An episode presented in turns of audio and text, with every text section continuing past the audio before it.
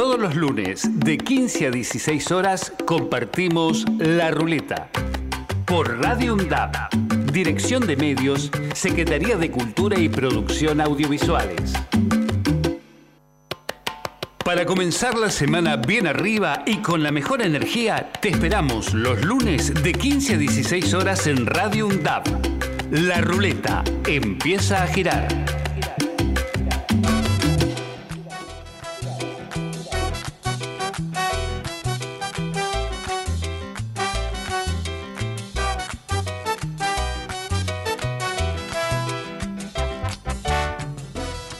Hola, buenas tardes, ¿cómo están todos? ¿Cómo está toda la gente linda? Estamos acá en Radio UNDAP, siendo las 15.03.05 segundos. Hoy de nuevamente un programón, estamos con la compañera Majo Salguero. Buenas tardes, Majo, ¿cómo anda usted? Hola, buenas tardes, buenas tardes a todos acá, hoy, expectantes. Acá quienes habla, Alberto, y hoy tenemos también las novedades de Qatar, ¿sí? Acá esto que se viene con todo, que nos tiene en la piel, ¿no? ¿Cómo andas? ¿Todo bien, Alberto? Bien. Sí, estamos con las expectativas, con un poco de. No, no te diría preocupación, pero sí un poco de ansiedad por el partido de, de lo que va a ser el miércoles. Y bueno, hay que repasar un cacho lo que fueron los partidos estos, que fue para el infarto. Sí, no deja de ser un mundial también, porque es un mundial donde tenemos que estar con adrenalina y, ¿no? y acá las grandes sorpresas del mundial. ¿no? Un Polonia que se viene con todo, me parece. ¿no? Pero bueno, tenemos un equipazo también que le va a hacer frente, me parece. ¿no? Sí, olvídate, o sea, eh, como lo dijimos el, el programa pasado, que, que Polonia también tiene jugadores de mucha jerarquía, que lo mismo que México, que por suerte pudimos llevarnos esos tres puntos y bueno, va a ser una parada difícil, pero como, como dijo Messi, ya son todas finales, hay que demostrar que es un grupo, no hay excusas. Y este equipo, como dijimos siempre, responde y te hace sentir seguro más allá de, de las adversidades. ¿Cómo anda, Majo? Ahí me enteré por ahí también que están repartiendo unas cajitas, ¿puede ser? Las cajitas a los docentes, sí, están, Aduna está repartiendo ya este, sus cositas para las fiestas. ¿En qué hora se puede ir? ¿Tiene idea usted? No, no sé. Ahora le vamos a preguntar a Ceci. Ahora buscamos acá que nos mandaron unos mensajes, ahí le vamos a decir que pueden ir a buscar su caja navideña. ¿Sí? Vamos y también el día del no docente, ¿no? Así es. sí, vamos a, a saludar también a Marcos, que lo tenemos acá en la operación. Este, hoy vamos a saludar en especial a todos eh, los trabajadores y trabajadoras de acá, de, bueno, de esta y de todas las universidades, pero bueno, en especial a la nuestra. Este, el 26 eh, de noviembre se conmemora el Día del No Docente y bueno, también tenemos eh, una visita especial para eso. Tenemos los cumpleaños, que hoy en especial le mando un beso gigante, vos también, a Gustavo Andriola, que hoy está cumpliendo años, Gustavo. Y un beso gigante a mi sobrinito, a mi sobrinito este, que también estuvo cumpliendo años. Darío, ¿usted va a saludar a alguien en el cumpleaños? ¿Alguien cercano? Y por ahora ningún cumpleaños. Nada, no sé. ninguno. Vio que en diciembre se vienen todos los cumpleaños. Claro, también. vienen como todos juntos. Todos pero bueno, juntos y ya- ahí festejo ahí, ¿no? Mi hija nació el 2 de enero, mirá, después de la fiesta. Uh, Uh, yo el Ay. 28 de enero, así que vamos a Ay, tener un- no. Bueno, como siempre, acá el maestro, el operador, sí, Marcos, ahí atento a todo. También un feliz día. Y bueno, vamos a dar inicio a este programón y la visita más esperada, ¿no? No más esperada, pero una de las esperadas ¿no? para nosotros, eh, de la convocación. Eh, vamos a recordar nuestras vías de comunicación. Hoy nos van a poder encontrar en el 11 22 70 60 04 por WhatsApp o escribirnos al Instagram, la ruleta Radio UNDAP. estamos hablando de la visita de nuestro rector, ¿no? Nuestro rector va a estar presente hoy acá, en UNDAP, de nuestra querida UNDAP. En un Sí. ratito ya lo vamos a estar recibiendo. En breve ya va a estar entrando a nuestros estudios. Acá tengo la ventanita, estoy mirando a ver si lo veo entrar. ¿Sí? Mientras, ¿te parece que ya arranquemos acá con el muchachito? Sí, ahí seguro, seguro. Para porque- eso, para eso le vamos a decir a Marco, esto siempre quise decir, cambiame la música.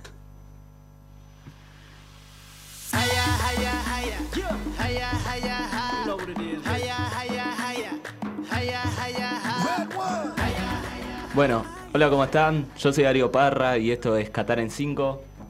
Bueno, para empezar, se lo dijimos antes del debut, en el programa anterior. El Mundial lo que tiene es que en los partidos vivís por momentos, momentos buenos, momentos malos. Y puede ser que en algún momento de, esos partidos tengas sorpresas con un equipo que en los papeles será inferior a vos, en teoría. Por eso vamos a hablar de este comienzo turbulento, sí, un poco turbulento de Argentina. Y vamos a hablar por, por el principio, ¿no? Para que la redundancia. Arabia se, se lo veía en la previa como el Real más fácil del grupo y un equipo endeble tanto defensivamente y ofensivamente, pero fue todo lo contrario, fue un equipo muy ordenado tácticamente, que te supo jugar la estrategia del offside perfectamente, con, lo difícil que es. Por eso nos anulan esos tres goles en un primer tiempo en el que el dominio fue a Argentina, con pocas ideas, a veces algún tiro arriba que no, no surtió efecto, pero servía para poder ganar por más de, más de un gol, que fue la diferencia del penal ejecutado por, por Lionel. Eh, y bueno, y llegar con un poco más de tranquilidad al segundo tiempo. Y hablando del segundo tiempo, después del descanso pasa lo impensado, que es que en un momento del complemento Argentina se desconcentra y Arabia aprovecha las únicas dos ocasiones que tuvo en el partido y termina dándolo vuelta con goles de Al Sheri y Al Dausari respectivamente dándose una situación típica que Argentina ya esto lo había vivido justamente en el debut del Mundial pasado con Islandia, que es que eh, te hace negocio con el resultado y se, tira para atrás en un momento con seis defensores en el área y Argentina sin poder penetrar esa línea. Hubieron jugadas que de milagro no fueron gol para, Argentina, pero eh, eran aisladas más que nada. O sea, Argentina no, no podía entrar con toques fluidos al área de los árabes y así terminaba el partido. Terminaba el invicto y empezaban las dudas de muchos, el miedo de otros y muchos, eh, como yo personalmente, que eh, reforzamos la confianza en este equipo que nos hizo creer en él, no solo con títulos o, victorias, sino con, con bueno, con, el grupo en sí, pero eso ya, ya lo vamos a hablar en, en un ratito. Messi post partido decía que ahora había que demostrar que esto era un grupo, como ya habíamos dicho, que no había excusas y que es una prueba de fuego. Y con esa tensión y con todas esas energías acumuladas nos íbamos a uno de los partidos más picantes de la fase de grupos y el Mundial en general, que con el agregado de que si llegamos a perder o llegamos a empatar estábamos o muy complicados o ya directamente eliminados, que era el Argentina contra México un partido que ya desde antes se lo podía ver como un partido difícil, como ya lo habíamos dicho, y ahora más, sabiendo que el empate lo beneficiaba más a México. De entrada, el equipo del Tata Martino puso cinco defensores, dando la pauta de que iban a aguantar el cero y que si llegábamos a sacar un resultado seguramente iba a ser algo justo. Eh, y bueno, eh, el primer tiempo fue, fue un juego tenso, pausado, discusiones entre los jugadores, nervios de, los dos lados y todo menos ocasiones de gol. O sea, se puede rescatar un tiro libre de, Alexis Vega, el 10 de México, que el Dibu descuelga, o sea, en, un solo tiempo, o sea, impresionante, una volada en, el final del primer tiempo. Y algunas jugadas aisladas de Argentina que terminaban en un centro y nada más. Y con eso nos íbamos al descanso. Y ahora viene el punto de quiebre. Y a sufrir. Y a sufrir, porque ya, ya empezaba como, como eso, ¿no? Eh, lo más importante y el punto de quiebre pasa en segundo tiempo con los cambios, porque se necesitaba más rapidez en los toques, ya a México se lo veía un poco más cansado, no tenía la iniciativa del primer tiempo de jugarle eh, defensivamente y un poco de igual a igual a Argentina. Y ya se necesitaba esa profundidad que te la podía dar un jugador como Enzo Fernández. Eh, que para mí fue la carta más importante, eh, sin contar a Messi, que ahora vamos a hablar de él, eh, que le dio ese avance al equipo que no le pudo dar Guido Rodríguez en lo que fue el partido, y se empieza a ver una cara nueva de Argentina. Y con eso llega el resultado de la mano del distinto, que cuando un partido es así, te, o sea, trabado, que no te puedes sacar diferencia, la saca, saca la diferencia la jerarquía de un jugador como, como él un, un zurrazo, un zurrazo cruzado que termina metiéndose en el arco de Ochoa para extraer un partido chivo, ¿no? Porque fue así. Y ya de ahí Argentina se empezó a mostrar un poco más suelto en el final y después termina apareciendo la recompensa para un jugadorazo como es, como es él, como es Enzo Fernández, que después de, un excelente partido le llega un pase de Messi en un corno en corto, se perfila para colocar un tiro al segundo palo y liquida el partido de, manera perfecta.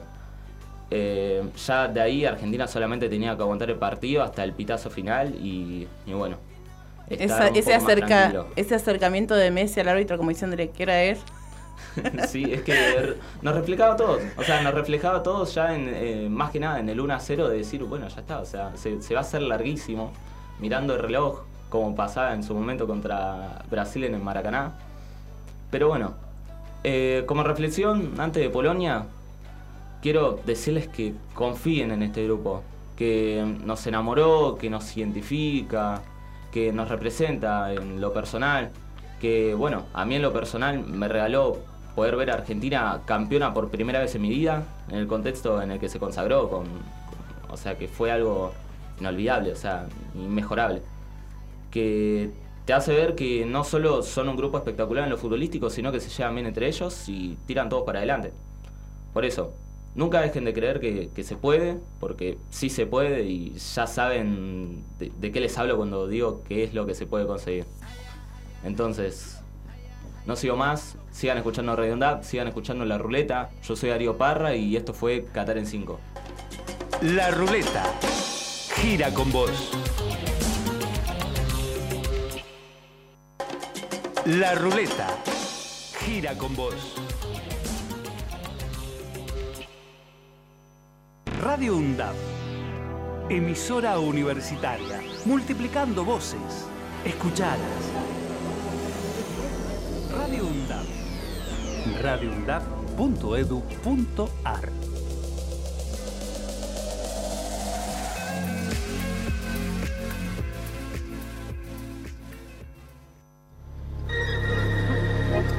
Cultura clandestina. La revista universitaria llega a Radio UNDAP Toda la información cultural en formato radiofónico. Cultura clandestina. Lunes de 16 a 17 horas. Por Radio UNDAB. Semana para armar. Semana para armar. Análisis y debate sobre los temas de la coyuntura actual. Semana para armar. Semana para armar. Los lunes de 18 a 19 horas. Semana para armar. Semana para armar. Por Radio UNDAB.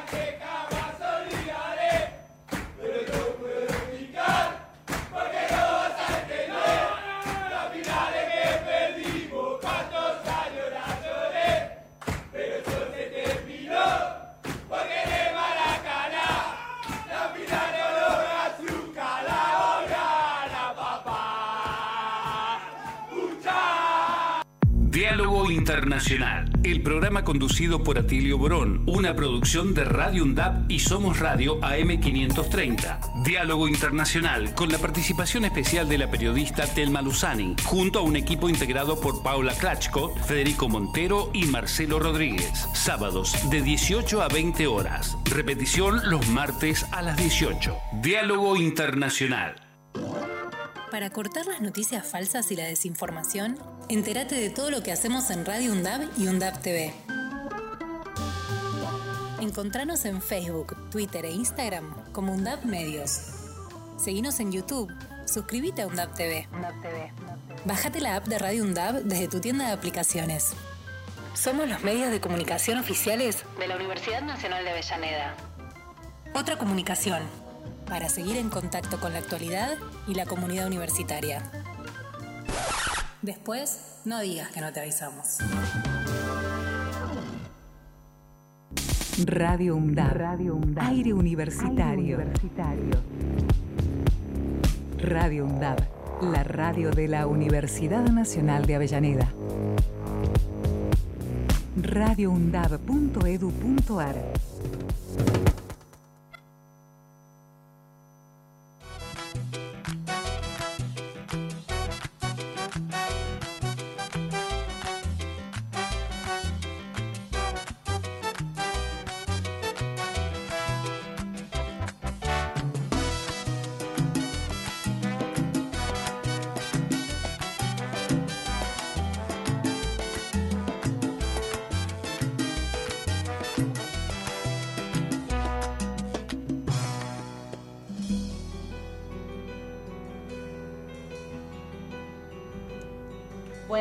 estamos nuevamente acá en la ruleta. Les recordamos entonces que nuestra vía de comunicación es el 11 2270 6004. Ya estamos en el estudio con, este, con Jorge, nuestro rector, el ingeniero Jorge Calzoni, y vamos a estar poniéndonos un, un minutito a tiro este, mientras saludamos a Inés y a Karina que, que nos están escribiendo. Y para eso, como nos enteramos, de que tiene una preferencia. Entonces hoy además el tema lo vamos a dedicar a Graciela Marsella, eh, es el tema del recuerdo. Cuenta que bueno, que Brian de 27 años tenía una disquera que le picó la curiosidad y asistió a un concierto de ellos, de los Beatles, en el club que tocaban.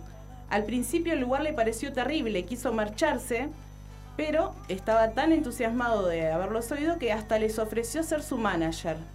Los chicos confiaron en ese hombre porque parecía capaz y rico, recordaría más tarde John Lennon, y Brian se puso manos a la obra, hasta que finalmente, a finales de julio de 1962, firmaron el ansiado contrato discográfico con una filial, filial de EMI.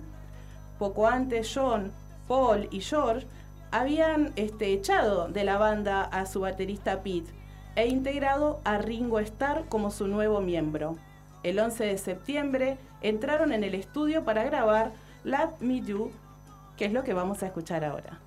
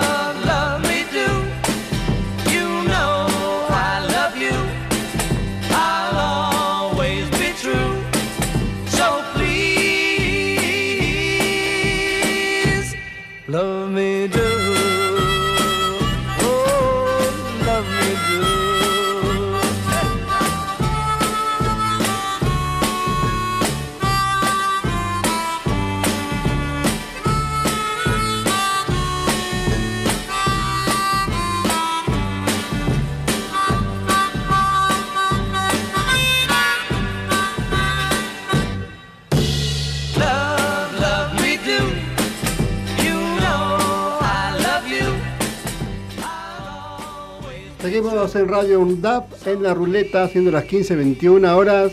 Estamos con todo, lindos días nos tocan siempre. Venimos con un récord de los días, siempre calurosos. Y bueno, ya está en nuestros estudios nuestro rector, el ingeniero Jorge Calzoni. Buenas tardes. Buenas tardes, ¿qué tal? ¿Cómo están? ¿Cómo están? Gracias por la invitación. Gracias, gracias por aceptar la invitación. Sí, es un honor que esté acá, eh, es un placer que esté presente y lo que representa para nuestra la universidad, usted. Así que, bueno, vamos a empezar eh, a esta visita grata, ¿sí? con algunos interrogantes, algunas preguntas que queremos hacer. Tenemos miles de preguntas para hacerle, pero bueno, no nos va a alcanzar el programa. Entonces vamos a ir empezando con algunas preguntitas que queremos saber, conocerlo un poco más también a usted fuera de lo que es la universidad, ¿no? Eh, hacemos una pregunta típica siempre, ¿no? Eh, ¿Qué hobby tiene usted?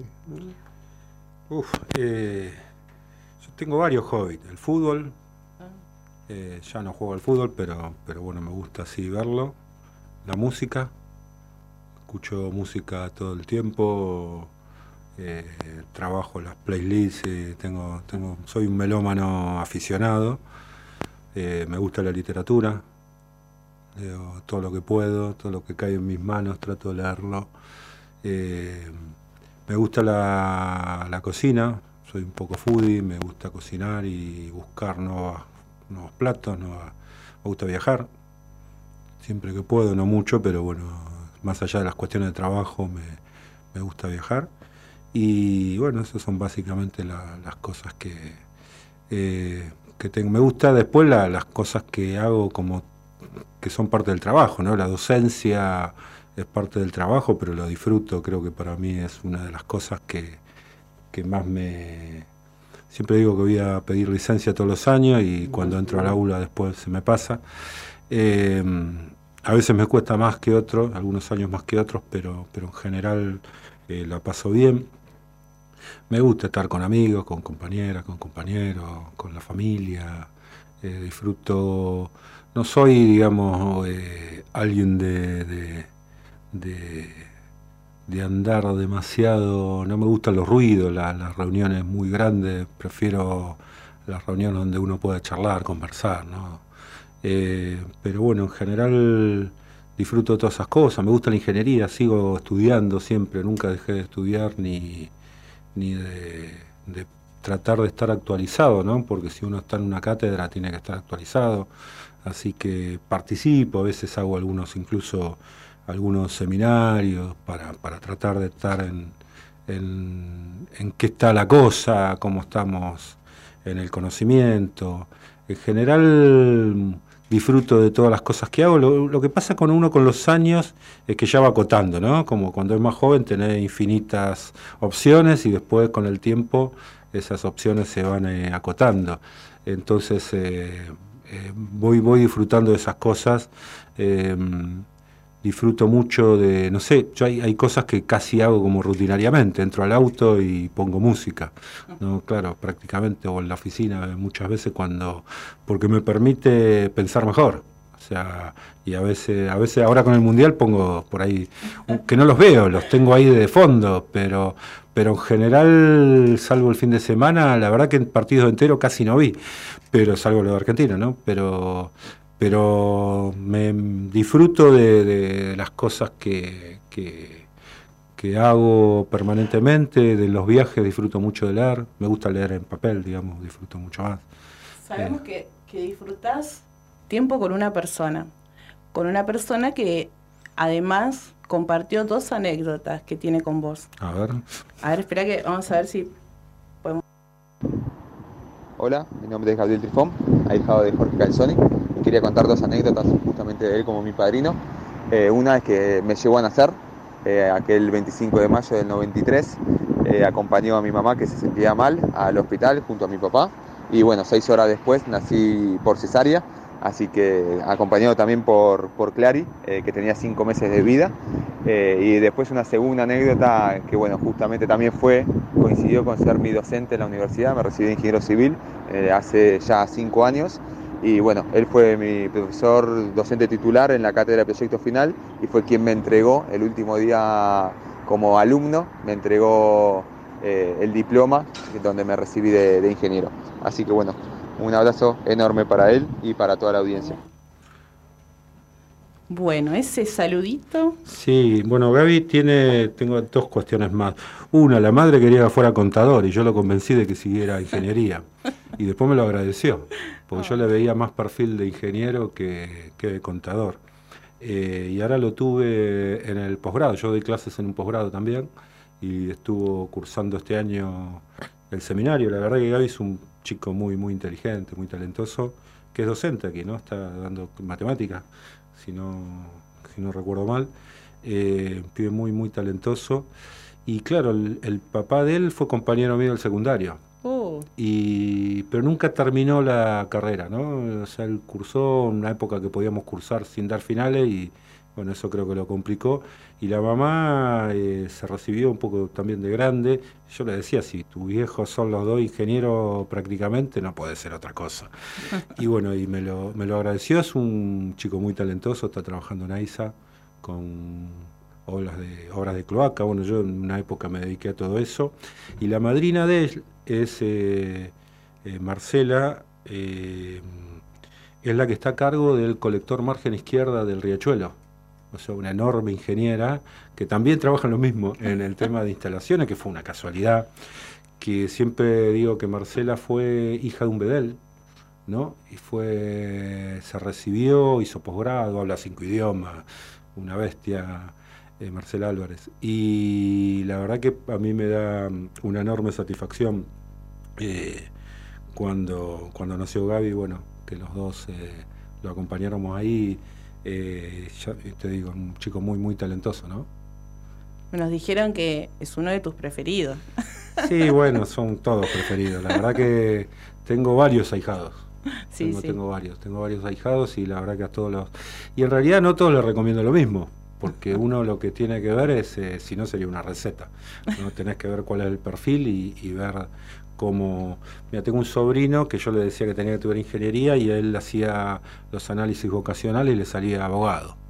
Y empezó abogacía y duró un año, año y medio y dejó y ahora está estudiando ingeniería.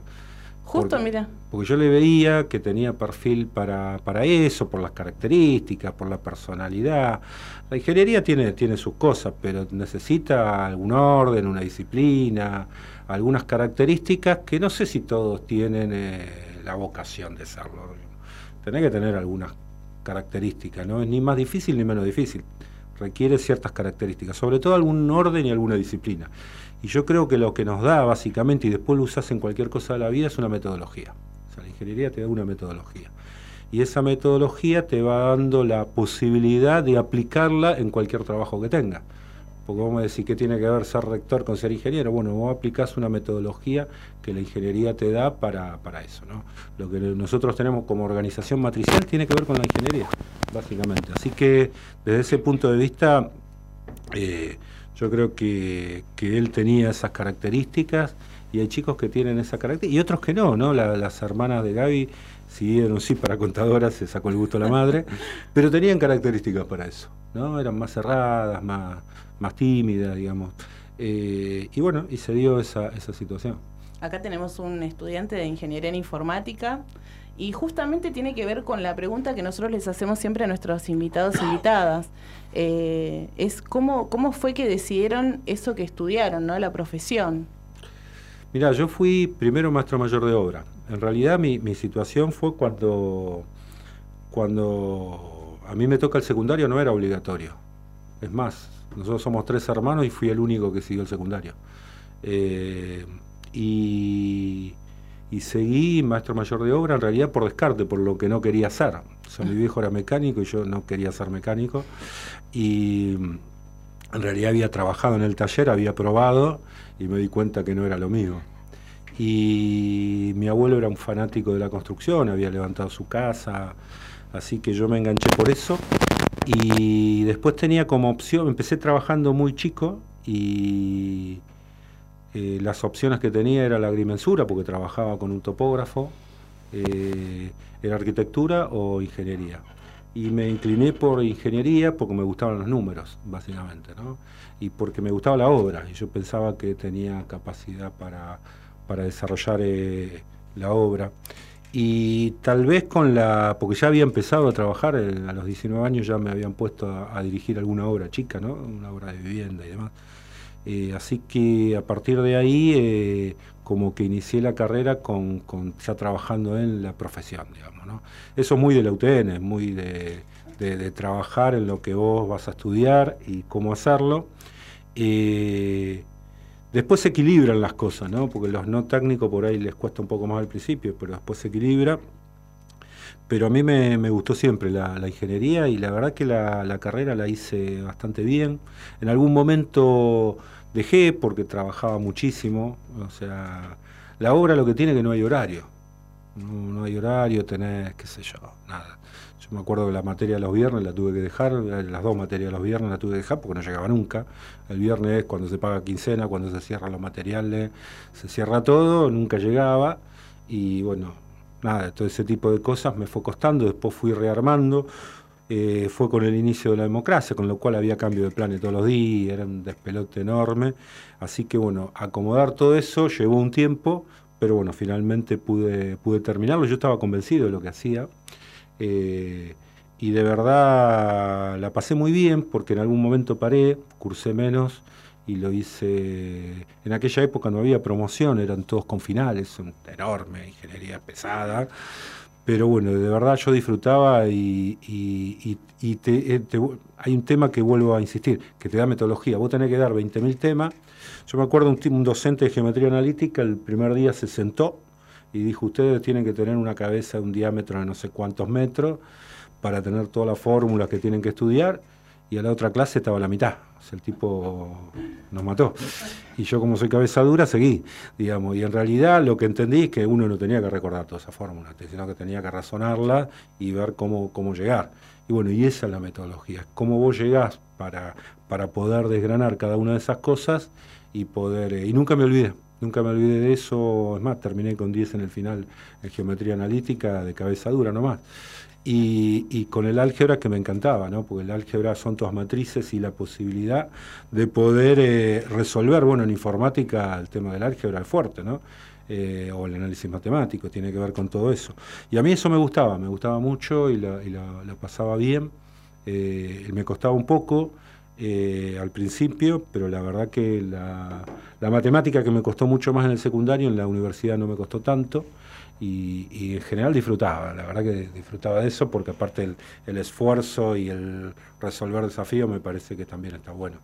Eso, nosotros tenemos una columna con, con la, eh, la profesora, eh, la licenciada en psicología, Sandra Mata, y justamente toma todas estas cosas, ¿no? Porque vos hablás de eso que elegiste y lo, y lo haces con una, o sea, con, con un amor a eso, decís, ay, a mí me gusta y yo, y yo quise, ¿no? Y por ahí es eso a veces lo que, lo que las personas se ponen a estudiar y que por ahí, como decíamos antes, hace algo, eh, un- una lección equivocada, pero que el saber no ocupaba lugar y lo bueno está en encontrar eso, ¿no? En transmitir a la otra persona que verdaderamente lo que vos este, estudiaste y lo que vos haces es lo que te gusta. Es que no puedes hacer bien algo que no te gusta. Es muy Eh, bueno esto es clave. O sea, vos tenés a los chicos, les digo, estudien cualquier cosa, pero estudien, digamos, pero estudien algo que les guste. Eh, porque si no, quedamos en, en- no es lo que me gusta a mí, es lo que le gusta a quien lo tenga que estudiar. Claro. Y no sé si yo hoy elegiría ingeniería civil, probablemente no. Pero con mi hija me pasó lo siguiente, ella dudaba entre tres carreras totalmente disímiles y yo la orienté un poco para ingeniería y a los seis meses me dijo esto no me gusta y fue por ciencias políticas y le gustó ese- esa parte eh, y bueno, y, y siguió y lo hace bien y hoy trabaja de eso y bueno, eh, entonces tiene que ver con las cosas que a uno le gusta y cómo, cómo las hace. Digamos, la vida es bastante corta como para que uno tenga que sufrir Exacto. tanto ¿no? haciendo cosas que no le gustan. Así que eh, yo creo que una cosa es el esfuerzo y otra cosa es eh, ir contra la, la voluntad de uno mismo, ¿no? contra las convicciones de uno mismo. Digo. El esfuerzo es valorable, digamos, todos le metemos esfuerzo en lo que hacemos, pero eso implica, digamos, hacerlo a partir de que te gusta, que tengas una vocación, que tengas la, la necesidad de, de sortear esos obstáculos para lograr algún objetivo. Y después este, tenemos un, un saludito también de otra persona, eh, hablando más un poco de la gestión, ¿no? que después nos vas a contar cómo es que, que surgió esto de, de decir hoy este, mi, mi trabajo está acá en la gestión, porque bueno, además de que sos docente y eso, ¿no? Porque es un paso importante y como nos, nos dijeron otras personas, es, es algo que siempre es dar, ¿no? Y a veces dar y encima eh, hay ladrillos, tomates, ¿no? Es Sí, como sí. que es una mezcla, pero sí. Hola, buenos días. Desde Anduna celebramos esta iniciativa y este primer programa y saludamos a- al que es invitado en este primer programa, al señor rector. Y de acuerdo a las preguntas que nos habían hecho los compañeros y las compañeras, bueno, yo destacar en la figura de, de quien conduce esta universidad, eh, las articulaciones que tienen con nuestro sindicato, con Anduna. En este año se han dado acciones muy importantes como la aprobación del Plan Integral de Capacitación para todos los trabajadores y trabajadoras no docentes.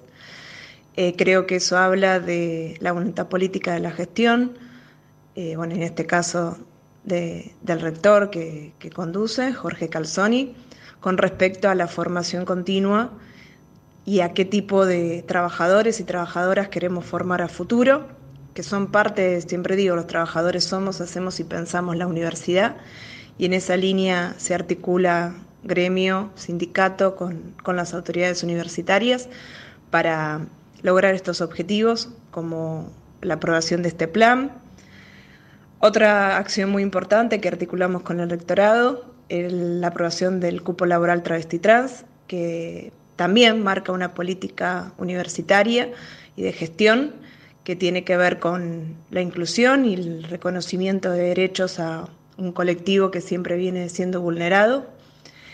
Y por último, destacar, no menos importante, sino una lucha que ha tenido Anduna y, las autoridades acompañando esa lucha también, de la aprobación finalmente de la estructura de la planta orgánica funcional.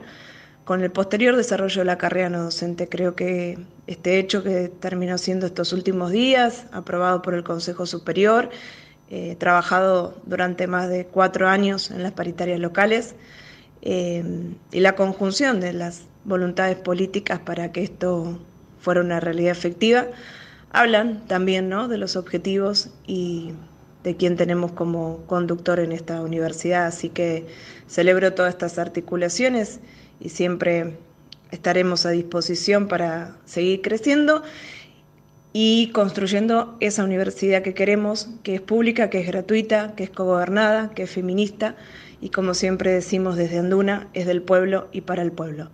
Felicidades por este primer programa, un abrazo grande de Ana Laura, la secretaria general del Sindicato No Docente. Ahí volvimos. Bueno, sí, la, la- a ver, la, la gestión, yo siempre digo, lo primero que tenés que tener claro es poder comprender cómo es la organización. ¿no? Este caso es especial porque la construimos, ¿no? entonces es una situación distinta. Pero en cualquier lugar que toque gestionar, lo primero es tratar de comprender, porque las instituciones tienen historia, tienen memoria, tienen una también un proceso de tiempo donde alguien que llega no va a hacer lo que quiera, sino que tiene que comprender eso para después sí buscar un objetivo. Vos tomás la foto de hoy y la foto que vos querés lograr, y bueno, y es- ese es el, el plan. El plan pasa de una foto a la otra, ¿no? Es una película que tenés que, que, tenés que construir. Y nosotros, yo siento en, en- en la universidad que hemos logrado construir una, una organización, primero de buena gente, ¿no? que me parece lo más importante. Siempre hay de todo, ¿no? pero, pero en general una gran mayoría de buena gente. En segundo lugar, eh, me da la sensación que, que logramos articular organizaciones internas que nos van a superar. O sea, el tema de los gremios, tanto docente como no docente, bueno, ahora pasaron las elecciones de claustro estudiantil y graduados, la incorporación de los graduados, tiene que ver con poder proyectar a futuro cuál es el rol de cada uno de los claustros dentro de la organización. Entonces yo digo, lo- los no docentes son como, son parte del paisaje, pues están siempre, van a estar siempre. Eh, y es fundamental que entiendan, ¿no? básicamente, cuáles son los valores que tiene la institución. La identidad creo que se construye más con los graduados, porque son los que eh, están con la camiseta puesta, ¿no? básicamente. Eh, y si son docentes y son graduados, todavía mejor, porque le van a dar todavía más, más impronta. Los docentes que arrancan tienen que ver con, con que vienen con historia de otros lugares, entonces enriquecen a la institución, pero todos venimos de otro lado. Ahora, cuando empecemos a tener los propios docentes que se vayan construyendo, vos fíjate que en Quilmes tiene más de 30 años y recién ahora la vicerrectora es graduada de UNCI. Y hasta ahora siempre eran de otros lugares. O sea que la próxima va a tener una rectora eh, propia, graduada. Pasaron más de 30 años. O sea, esto para que visualicemos que esto no se construye un día para otro, ¿no? A veces cuando vienen los graduados, que digo, mirá, que estos son los tiempos, digamos, son los tiempos institucionales. Eh, y en el caso de, de los estudiantes, el claustro más dinámico, pero es el que pasa más rápido, con lo cual también algunos quedarán como docentes, investigando, no sé, de distintas maneras, pero claramente eso requiere también un pasaje que, que tiene otra dinámica, una dinámica distinta.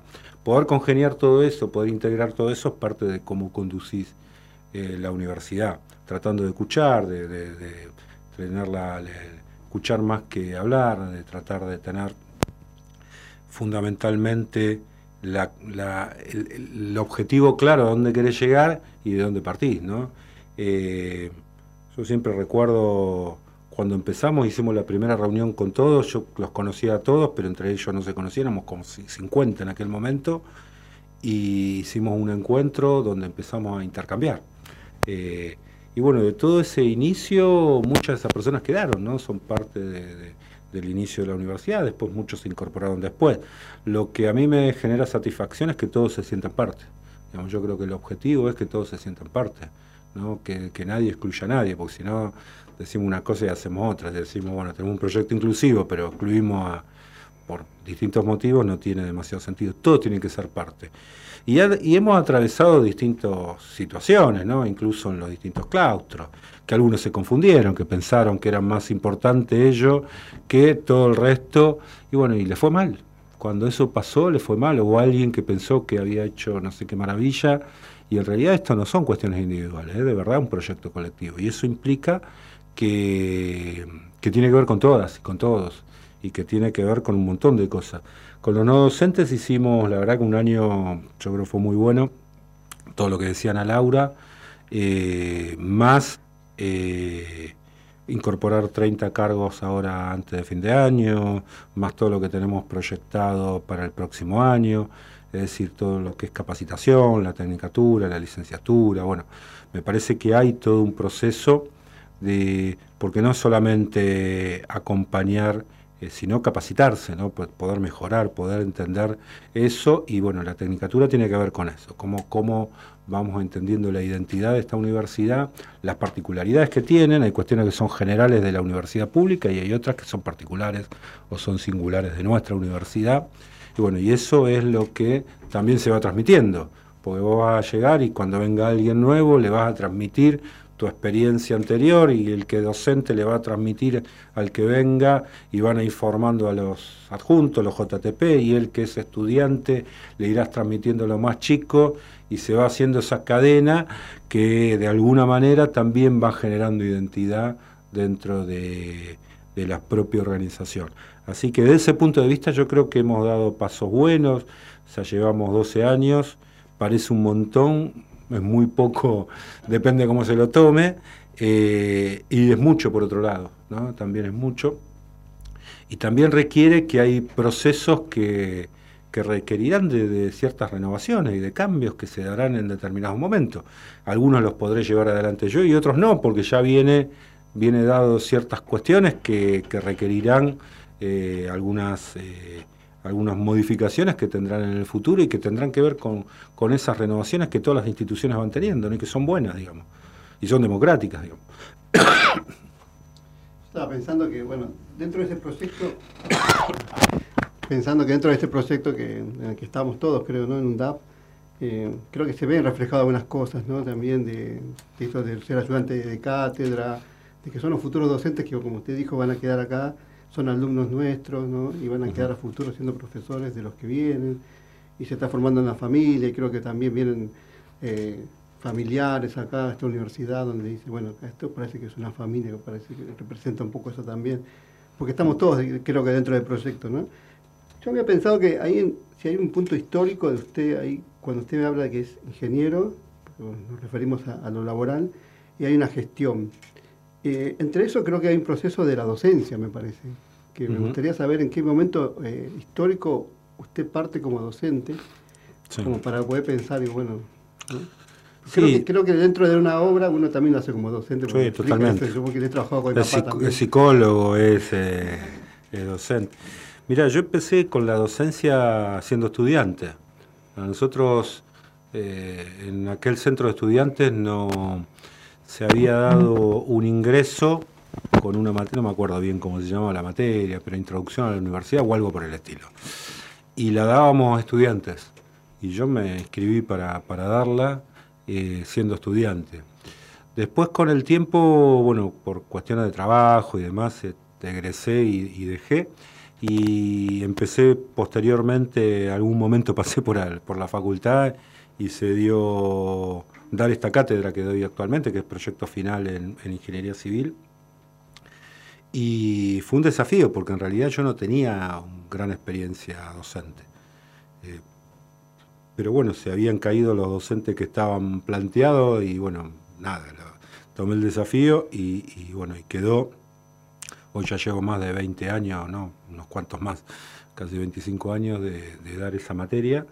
Eh, la docencia tiene, tiene la, posibilidad de, un montón de cosas, ¿no? de construir el conocimiento. Hoy la discusión de los planes de estudio de, ingeniería que trabajan en los temas de competencias y demás, nosotros lo hacemos desde hace más de 20 años.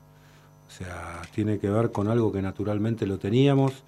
Cuando nosotros planteamos el sistema de créditos acá, bueno, Julieta lo puede decir porque hay algunos trabajos que yo hice cuando hice la, la maestría en gestión de la educación y ya hablaba de los sistemas de crédito, que no estaba de acuerdo con la docente que tenía en ese momento, que venía de la UBA y hablar de crédito era hablar de algo, no sé, eh, del Fondo Monetario, no sé cuántas cosas más. Y en realidad para mí el sistema de créditos académicos es el mejor, porque está orientado, enfocado en el estudiante y no en el docente. Entonces, cuando alguien, depende cuál es el sujeto de, de acción. Entonces, si el sujeto de acción es el estudiante, tenés que ir con el crédito académico. Ahora, si el sujeto de acción es el docente, bueno, hace contenido y horas. Porque lo que nosotros trabajamos por horas, no trabajamos por, por, por crédito. Entonces, lo que hace el crédito es valorar el esfuerzo del estudiante para desarrollar una, una carrera. Para mí siempre el sujeto de acción de la universidad es el estudiante, siempre. Y eso tiene que ver con la docencia. La otra cuestión es cómo construirse el conocimiento. Yo podría llegar, entrar y decir, bueno, escupo todo lo que sé, me lo saco de encima, si entendiste, entendiste, si no entendiste, no pasó nada, me fui y no pasa nada. En realidad, eh, lo importante es que yo despierte en el estudiante la posibilidad del conocimiento, de despertar el conocimiento. Ahí estaba leyendo un artículo de un español, Juan Carlos Casco, que decía que había fracasado, estamos con toda la idea de la, la era del conocimiento y toda esta historia, ¿no? Eh. Peter Drucker eh, había trabajado ese concepto ya que viene de los 90, de los 2000, y en realidad él dice que ya terminó eso, que pasó sin pena ni gloria, que hoy es él eh, la era de la inteligencia, no del conocimiento. Y yo creo que es inteligente lo que plantea y es interesante. Es decir, desde la inteligencia artificial hasta la posibilidad de cómo vos te plantás ante cualquier profesión. O sea, el conocimiento que vos adquirís es totalmente fugaz. Ahora, la inteligencia para resolver problemas no es fugaz. Te quedó. Tenés una metodología para resolverlo. Y el que estudia psicología lo tendrá de la psicología, el que estudia eh, ingeniería de la ingeniería, el que estudia arquitectura de la arquitectura, el que estudia filosofía de la filosofía. ¿Entendés? O sea, pero hay una inteligencia para resolver determinados problemas. Y que no basta con una disciplina. Es otro concepto que también hace muchos años venimos trabajando, que es el tema de lo multidisciplinario y lo interdisciplinario. Lo interdisciplinario pues juntaba más de una disciplina, pero lo multidisciplinario es que lo importante es el problema y desde dónde vos afrontás la resolución de ese problema.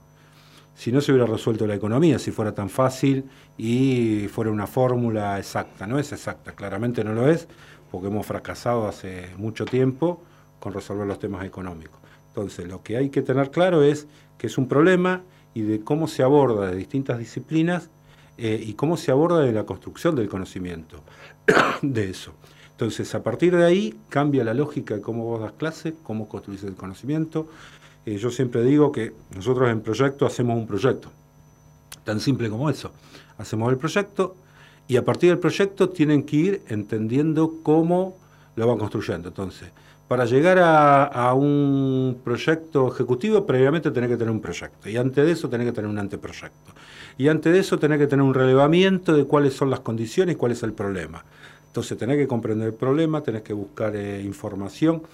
¿Y cuál es el la, principal dilema que tienen los profesionales cuando egresan? No saben dónde ir a buscar la información. O sea, está plagada de información. Vos googleás y te sale cualquier cosa. Ahora, después, ¿qué haces con esa información? Ahí está el secreto. O sea, ¿cómo trabajas eso? Entonces, vos podés decir, qué sé yo, eh, no sé, nosotros hacemos proyectos donde zonas inundables. Entonces tenés que ir a buscar las cotas de inundación. Antes las buscaba de una manera, hoy las buscás distinto. Pero hoy tenés programas que te permiten visualizar cómo se inundaría esa zona con una lluvia X. Entonces vos aplicás eso. O sea, es mucho más fácil. Sí, sí. Ahora bien, para eso vos tenés que saber qué programa aplicar, cómo y cómo sacas eso. Hoy tenés, no sé, antes calculábamos a mano una estructura, hoy la calculás con eh, distintos programas. Ahora bien, la patología no cambió y cómo vos tenés que armar esa estructura no cambió. O sea, eso tiene que ver con la inteligencia de cómo vos resolvés los distintos esfuerzos de esas estructuras. Eso implica que vos no, cambia la base del conocimiento. Lo que cambia son las aplicaciones, son herramientas. Entonces, hoy, digamos, lo, informático es una herramienta, no es que te cambio. Hay algunos que creen que con eso resolvés todos los problemas. No, no resolvés nada. Yo te puedo poner todo lo que vos quieras, te tiro, eh, no sé, todo lo que vos quieras de, cómo salen el armado de las vigas y vos no lo vas a poder armar si no tenés claro cómo van esos esfuerzos. Porque después eso lo tenés que hacer en la obra. ¿no? Y a su vez no se hace solo, no se hace con robot, digamos. O sea, tiene que ver con otras cosas. Eh, en fin, digo, me parece que hay, hay cuestiones que tienen que ver con eso, con la inteligencia. que incluso si lo hiciera un robot, vos le tenés que programar al robot para que lo haga como vos te necesitas que lo haga. Ponerle que lo, lo pudiera hacer. Eh, y cambian las situaciones, cómo, cómo llenar la losa. No sé, una vez fuimos a ver cómo llenamos una losa hace 30 años atrás, ¿no? con todos los vecinos, se juntaban. Y, y hoy prácticamente eso es difícil de ver. Hoy, hoy viene el hormigón elaborado, ya lo pedís con cierta, ciertas con- condiciones y se llena mucho más rápido y con otras características distintas. ¿Cambió algo? Sí, cambió, pero la La losa es la misma. la losa es la la misma. información que se va contando. A mí me sorprendió una vez que vino mi hermano y iba a tomar nivel, con, la- con el famoso nivel de manguera, Claro, y trae un aparatito que tenía luz infrarroja. claro. y las puso y ya está nivelado, me dijo. Y digo, claro, hay también un cambio, ¿no? De- Claro, la estación total. Nosotros veíamos el Teodolito, teníamos que estar dos horas antes para ver cómo metías el nivel, el- la planimetría, todo eso. Hoy, con la estación total, lo instalás y son dos minutos. Ahora bien, la información que vos recibís es la misma. O sea, la metodología es distinta. Ahora, y lo que haces con eso es lo mismo. O sea, vos lo vas a aplicar en la resolución de un problema. Eh, yo creo que ahí está un poco la clave. Por eso me parece que esto que la era de la inteligencia es mucho más eh, abarcador que la era del conocimiento, porque el conocimiento estaba antes. Ahora, el conocimiento per se no te resuelve nada. O sea, vos acumulás conocimiento. Antes había una historia, los que somos docentes o estudiantes en otra época, era, yo tenía un problema cuando era chico, tenía muy buena memoria, entonces eh, podía leer algo y repetirlo casi igual. Y eso era un problema. O sea, Era me- la educación de antes. no, no, pero era un problema porque en realidad no era un factor positivo, me di cuenta después. Eh, y, y eso era conocimiento, o sea, yo replicaba exactamente lo mismo hasta que me di cuenta que eso era un problema. Eh, en matemática no se podía hacer, por suerte. Entonces eso te implicó poder cambiar esa, esas lógicas.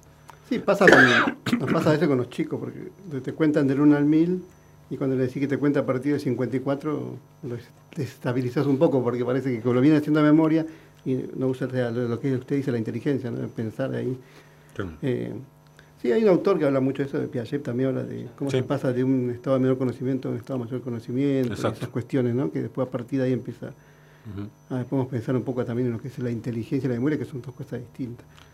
Pero me parece, a mí me parece muy interesante ¿no? conocerlo a usted ahora acá con todos sus proyectos y, y hablar de ese punto, ¿no? Nos falta, nos falta un, un aspecto más que queríamos que nos cuentes. Ahora tenemos que ser breves, porque si no, Marcos, usted. Se nos termina. Este, pero sí algo breve, así, primero vamos a escuchar unas palabras de una persona que también te aprecia y que nos dejó este mensaje. Mi nombre es Julián Ojeda. Trabajo hace 10 años con el rector, el ingeniero Calzoni. Pero lo conozco de toda la vida. Para mí, obviamente, es un orgullo trabajar con él. Y puedo decir que el ingeniero Calzoni se trazó un objetivo desde muy joven y no se ha corrido un milímetro, ni en su objetivo, ni en sus convicciones, ni en su ideal de gestionar. A mí me asombra muchísimo, me asombra cada día esa costumbre que tiene, esa sana costumbre que tiene de atender y a todos y cada uno de los que quieren entrevistarse con él. No suele suceder, sobre todo en los niveles en los que hoy está nuestro rector. Y se ocupa de todo y de todos. Y nadie se queda sin respuesta. Porque en la vorágine en la que vivimos hoy y en lo que se ha convertido todo este lodo, es difícil que un militante, que luego es dirigente y se transforma en conductor, siga teniendo esa estabilidad emocional que, que sí tiene Jorge Calzoni. Eh, Jorge es una persona que transmite a su gente a través de gestos, un hombre de pocas palabras, con un corazón diferente. Nada, yo muchísimas veces le agradezco a Dios poder tenerlo cerca mío porque es un manual de aprendizaje cada día. Desde acá le mando un fuerte abrazo. Él sabe profundamente y en su interior él sabe cuánto lo admiro, cuánto lo quiero y todo lo que soy capaz de hacer por él. Soy un soldado de la universidad y soy un soldado del ingeniero Calzoni. Un fuerte abrazo para todos. Hablando ¿no? un poco de, de lo que es también la militancia, porque otro de los aspectos que tenés y que contagiás es el tema de la militancia. A ver si no, nos puedes resumir en pocas palabras cómo nació ese amor por, eh, por, por, o sea, por el otro en realidad, este, y cómo, cómo fuiste incursionando en todo eso.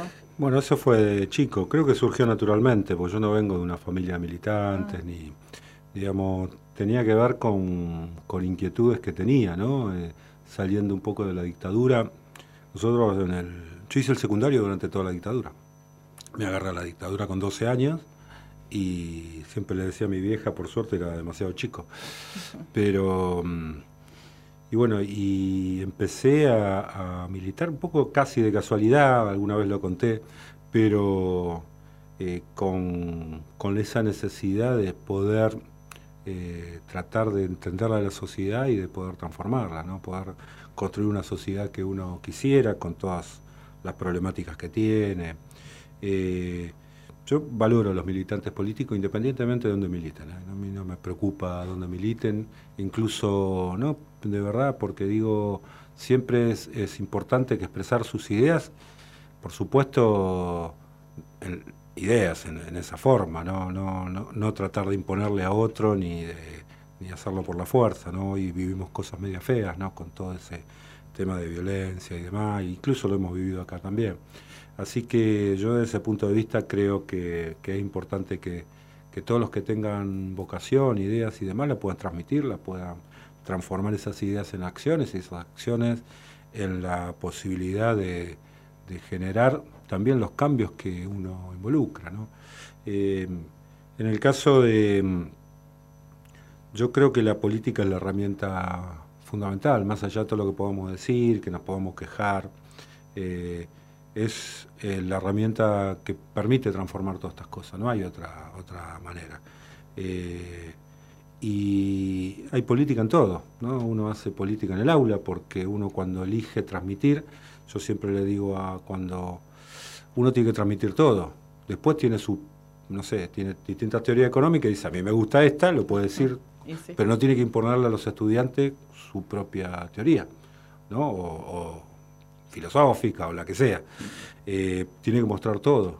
Ahora después uno sí tiene la posibilidad de, o la autoridad moral de poder decir, che, bueno, yo voy por este lado.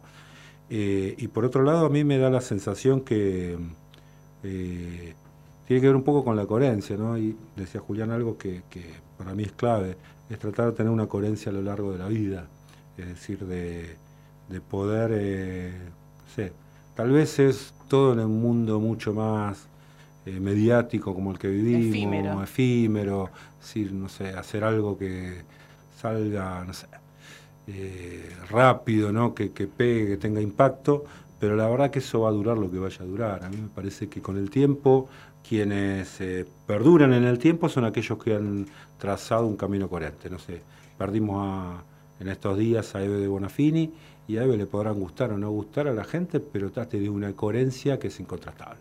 O sea, nunca se salió de lo que pensaba, con los que uno pueda coincidir o no, lo que sea, pero siempre fue coherente, siempre tuvo un mismo discurso, siempre tuvo una mirada, siempre tuvo una perspectiva, eh, una perspectiva de, dónde, de hacia dónde ir, y bueno, y eso es incontrastable, ¿no? Y bueno, y eso me parece que no hay tanta gente que pueda tener esa, esa coherencia. A mí me parece que es importante poder trazar eso, que uno pueda trazar una huella y que esa huella tenga una coherencia con respecto a lo que uno quiere, lo que sueña y lo que se pudo lograr. Bueno, estamos súper, súper agradecidos, agradecida de que, de que nos hayas acompañado hoy. Este, también a Juli, que está acá con Maca, que está con las fotos y la cobertura. Eh, muchas gracias. No, gracias a ustedes, la verdad, No, bueno, felicitaciones por el programa. Nada, y estaremos el año que viene, si me invitan, vuelvo. Por supuesto, nos quedaron muchas preguntas, pero bueno. Bueno, entonces se nos hizo súper corto. Marco ya nos está echando, literalmente. Este, nos encontramos entonces el próximo lunes. Ya nos quedan solamente dos programas. Así que, eh, compañero, saludos a alguien. Un saludo a toda, toda la UNDAP, ¿sí? Ahí que estamos en época de finales, de parciales, así que lo mejor, éxitos a todos. Y nos vemos el próximo lunes, no vengo, así que no me extrañen, nos vemos el próximo lunes. El próximo lunes va a estar eh, el hijo, Claudio, con nosotros. Nos vemos entonces el lunes a las 3 de la tarde en La Ruleta por Radio UNDAP.